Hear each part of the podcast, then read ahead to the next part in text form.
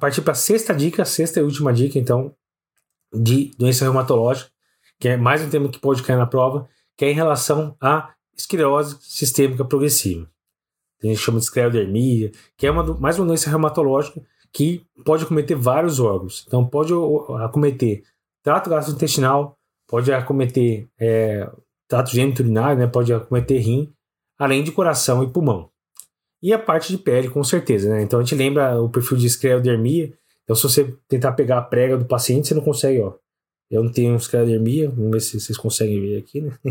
Você consegue ver a prega, geralmente paciente com esclerodermia você não consegue, geralmente tem aqueles dedos em, em salsicha, você perde, perde o pregamento, então ele tem um infiltrado difuso de fibrose é, no subcutâneo, e ele pode ter acometimento de vários órgãos que pode se tornar uma doença dramática. Da parte cardiovascular, o que, que pode chegar para a gente? Então pode chegar hipertensão pulmonar, chega, cerca de 25% dos pacientes têm, né? Então um quarto dos pacientes pode ter é, hipertensão pulmonar. A mesma forma de lúpus pode ser tanto por acometimento é, primário de artéria pulmonar, então do grupo 1 de hipertensão pulmonar, ou por fibrose pulmonar, doença intersticial, que seria do grupo 3 de hipertensão pulmonar. Então pode ter acometimento dessas duas formas e é uma das manifestações mais comuns é a esclerodermia. Além disso, uma coisa que pode ser pedida é a crise renal esclerodérmica.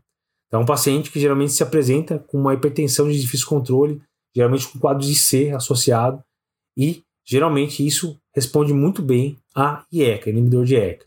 Então, crise renal esclerodérmica lembra de IECA, é um dos tratamentos principais, além, obviamente, do tratamento da doença de base. Além disso, tem várias outras coisas que pode ter, até 20% dos pacientes pode ter acometimento do pericárdio também, geralmente é um acometimento mais leve, dificilmente leva para pericardite constritivo, tamponamento. Então, muitas vezes nem precisa de um tratamento específico.